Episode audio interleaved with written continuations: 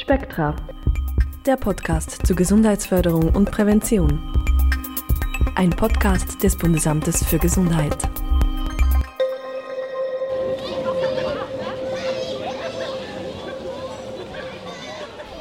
Der Sommer ist da. Ferien, Glosse und ein Sprung ins kühle Nass. Aber der Sommer, genauer die Hitze im Sommer, hat auch ihre tückischen Seiten. Hitzewellen stellen für einen großen Teil der Bevölkerung eine ernste Gesundheitsgefahr dar. In dieser Episode von Spektra Podcast sprechen wir mit Martina Ragetli, Wissenschaftlerin am Schweizerischen Tropen- und Public Health Institut in Basel, über die gesundheitlichen Risiken von Hitze und wie wir uns und andere davor schützen können. Die sommerliche Hitze kann einem ganz schön zu schaffen machen. Symptome kennen wir wohl alle. Die Hitze macht uns träge, denken und bewegen, sogar schlafen fällt schwer. Manchmal treten aber auch Symptome auf wie Kopfschmerzen, Schwindel, Schwächegefühl, Übelkeit oder sogar Kreislaufbeschwerden. Hitze belastet unseren Körper Untersuchungen haben gezeigt, dass ab 30 Grad und speziell ab 32 Grad das Risiko für hitzebedingte Mortalität zunimmt. Das heißt, es sterben mehr Menschen hitzebedingt. Unser Körper kann aber auch schon vorher durch Hitze belastet werden, sagt Martina Ragetli. Am Schweizerischen Tropen- und Public Health Institut untersucht sie im Auftrag des Bundes die gesundheitlichen Auswirkungen von Hitze und berät unter anderem das Bundesamt für Gesundheit zu Fragen betreffend Klimawandel und Gesundheit. Was ist genau das Problem, wenn es draußen so richtig heiß wird? Wenn es heiß ist, kühlt sich unser Körper durch Schwitzen und erhöhte Hautdurchblutung. Wenn diese Kühlungsmechanismen zu stark beansprucht werden oder wenn sie nicht richtig funktionieren, dann kann dies unsere Gesundheit beeinträchtigen. Es kann zu Kreislaufproblemen und Flüssigkeitsverlust führen. Und es können sich auch bestehende Erkrankungen wie Herz-Kreislauf, Atemwegsnieren oder psychische Erkrankungen verschlimmern.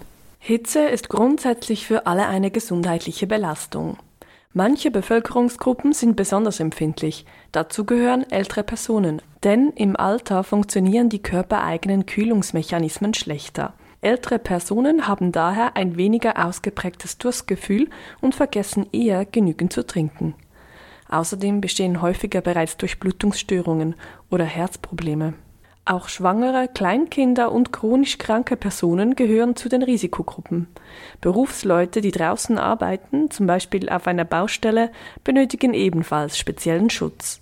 Die Hitze ist nicht überall gleich hoch. Städtische Gebiete heizen sich im Vergleich zu ländlichen Regionen stark auf und kühlen in der Nacht weniger ab. Diese warmen Nächte können für unseren Körper zu einem Problem werden, sagt Martina Ragetli. Tropennächte, also wenn die Temperatur in der Nacht nicht unter 20 Grad fällt, sind ein zusätzliches Gesundheitsrisiko. Weil es nicht genügend abkühlt, sind wir auch in der Nacht warmen Temperaturen ausgeliefert und so können wir uns nicht ausreichend erholen. Unsere Forschung zeigt, dass Tropennächte vor allem für ältere Menschen ein Problem sind. In solchen warmen Nächten steigt das Sterberisiko bei Menschen ab 75 Jahre deutlich an. Es spielt auch eine Rolle, wann die Hitzewelle eintritt. Also wir sehen, dass eigentlich je früher eine Hitzewelle im Jahr oder im Sommer stattfindet, desto größer sind die Auswirkungen. Und das hat damit zu tun, dass halt zu Beginn des Sommers die Leute noch nicht so an warme Temperaturen angepasst sind. Also über den Sommer findet eine gewisse Anpassung statt. Das hat vor allem mit dem Verhalten auch zu tun. Und so kommt es dann, dass eben so Hitzewellen die Bevölkerung meist unerwartet trifft und so die Auswirkungen größer sind als im Spätsommer. Wir können uns also kurzfristig etwas an die Hitze gewöhnen. Das schützt uns aber nicht vor einer Hitzewelle, die mehrere Tage dauert.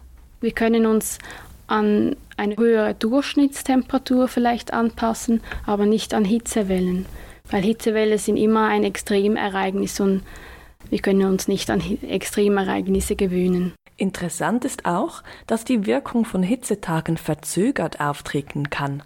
Also, wenn es heute heiß ist, spüre ich die hitzebedingten Gesundheitsauswirkungen auch noch morgen und übermorgen, obwohl die Temperaturen kühler sind. Während Hitzewellen steigt die hitzebedingte Sterblichkeit. Verschiedene Studien des Bundes untersuchen und belegen diese Übersterblichkeit bei Hitzewellen. In der Schweiz gab es im August 2018 177 zusätzliche hitzebedingte Todesfälle. Das ist eine Übersterblichkeit von 3,4 Prozent. 2015 hatten wir einen außerordentlichen Hitzesommer. Von Juni bis August starben 800 Personen mehr als während einem normalen Sommer. Das entspricht einer Übersterblichkeit von 5,4 Prozent. Dabei sind es selten die Hitzeschäden selber, die zum Todesfall führen, auch Vorerkrankungen spielen eine Rolle. Also bei hitzebedingter Sterblichkeit sind eigentlich die Hauptursachen Herz-Kreislauf-Krankheiten und Atemwegskrankheiten.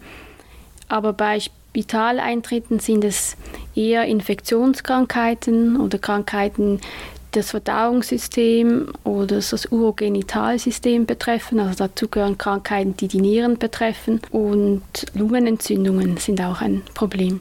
Eine Studie des Schweizerischen Tropen- und Public Health Instituts hat gezeigt, dass während den Hitzemonaten auch mehr Personen notfallmäßig ins Spital eintreten. Der Hitzesommer 2015 hat zu mehr als 2700 zusätzlichen Notfalleintritten geführt. Martina Ragetli hat die Eintritte genauer untersucht. Also ein Grund kann sein, dass also an heißen Tagen die Verbreitung von Viren und Bakterien eine, eine Rolle spielt und eben gerade zum Beispiel zu einer Zunahme von Infektionskrankheiten führen kann. Zum Beispiel gehören dazu Wundinfektionen oder auch infektiöse Darmkrankheiten. Gemäß Klimamodellen werden Hitzewellen an Dauer, Häufigkeit und Intensität laufend zunehmen. Es ist darum wichtig, dass wir uns und andere richtig vor der Hitze schützen und die drei goldenen Verhaltensregeln einhalten. Also körperliche Anstrengungen vermeiden, das ist die erste Regel. Die zweite Regel ist eben die Hitze fernhalten, den Körper kühlen.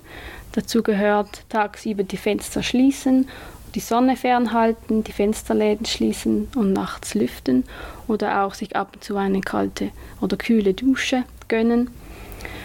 Und dann die dritte Regel ist dann viel trinken und leicht essen. Auch empfiehlt es sich, kühle Orte aufzusuchen.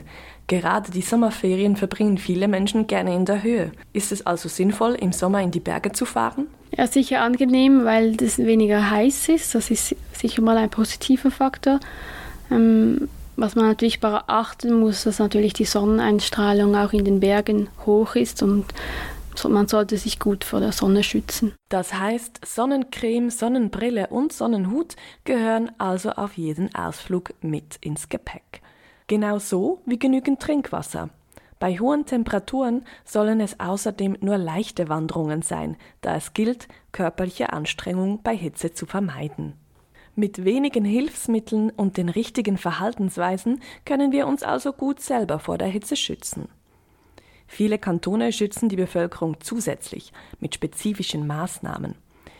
Die Kantone in der Westschweiz und der Kanton Tessin haben einen sogenannten Hitzeaktionsplan. Darin sind alle Maßnahmen zum Schutz der Bevölkerung vor Hitzewellen und die organisatorische Umsetzung beschrieben und geregelt.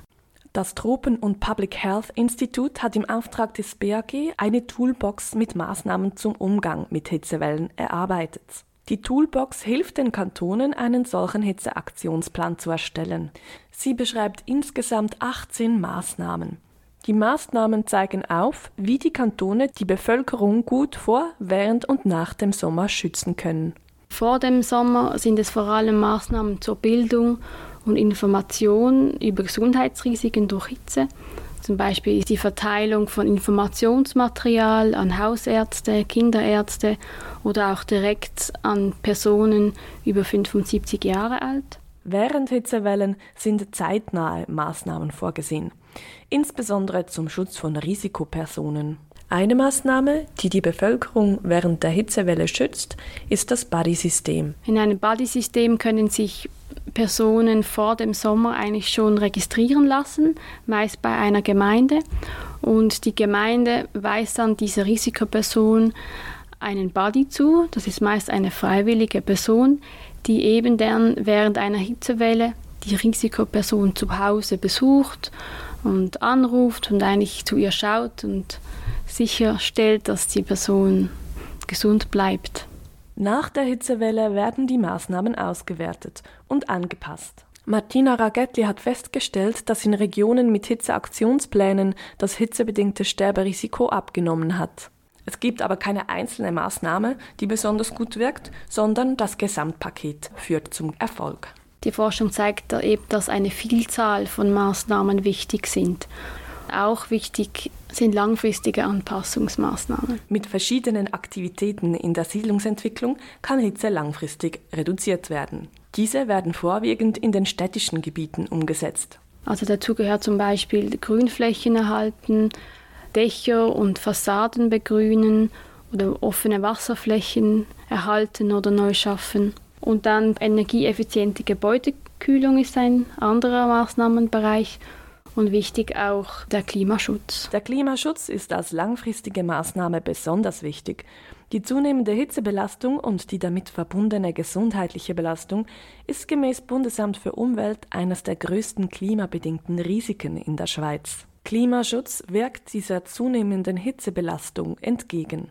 Hitzebedingte Gesundheitsschäden lassen sich also besonders gut reduzieren, wenn Prävention auf verschiedenen Ebenen betrieben wird. Dazu gehört eben, die Bevölkerung und Akteure des Gesundheitssystems vor einer Hitzewelle zu sensibilisieren und zu schulen, sie während der Hitzewelle mit entsprechenden Maßnahmen zu schützen und schließlich die zunehmende Hitzebelastung durch langfristige Anpassungen zu reduzieren. Mit den drei goldenen Regeln des Bundes können wir uns selber und vor allem auch die Risikogruppen gut schützen. Ich wiederhole sie nochmal zum Mitschreiben. Körperliche Anstrengung vermeiden, Hitze fernhalten, Körper kühlen und drittens viel trinken und leicht essen. Im Moment beschäftigt uns aber nicht nur die Hitze, sondern auch Covid-19. Was müssen Risikogruppen diesen Sommer besonders beachten?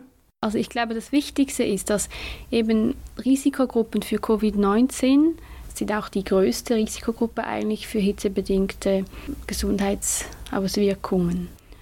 Also dazu gehören eben auch wieder Leute, die Herzkrankheiten haben, Her also Atemwegserkrankungen oder Diabetes. Und, und diese Personen sollten vor allem jetzt während diesem Sommer noch verstärkt auf ihre Gesundheit achten. Es ist also wichtig, dass wir Risikogruppen, die sich wegen Covid-19 vermehrt isolieren, während Hitzetagen zusätzlich unterstützen, indem wir uns nach ihrem Wohlbefinden erkundigen oder ihnen auch wieder mal unter die Arme greifen und zum Beispiel den Einkauf erledigen. So sind sie der Hitze nicht ausgesetzt. Die WHO empfiehlt eigentlich, dass man so ein bis zwei Stunden pro Tag an einem kühleren Ort sich aufhalten kann. Aber da ist es natürlich in diesem Sommer sehr wichtig, dass es halt nur Orte sind, wo man eben Abstand halten kann.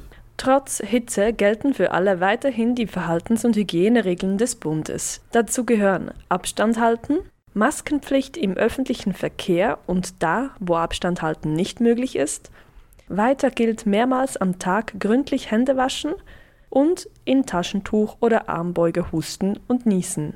Wer sich weiter über Hitze und Gesundheit informieren will, findet auf der Webseite des Bundes www.hitzewelle.ch weitere Informationen. Da gibt es auch Informationsmaterialien und noch mehr Tipps für heiße Tage. Zum Schluss bleibt natürlich die Frage, was tut die Expertin, wenn sie sich in der Tropennacht schlaflos von einer Seite auf die andere wälzt? Ja, das ist schwierig. Ich wohne in einer Altbauwohnung. Ja, ich versuche halt wirklich konsequent am Tag die Fenster und die Fensterläden zu schließen und nachts zu lüften. Also ich lasse während der ganzen Nacht dann die Fenster auf. Wenn es ganz schlimm ist, dann versuche ich aufs Land zu gehen wir von Spektra wünschen Ihnen einen schönen Sommer, bewahren Sie kühlen Kopf und bleiben Sie gesund. Spektra, der Podcast zur Gesundheitsförderung und Prävention. Ein Podcast des Bundesamtes für Gesundheit.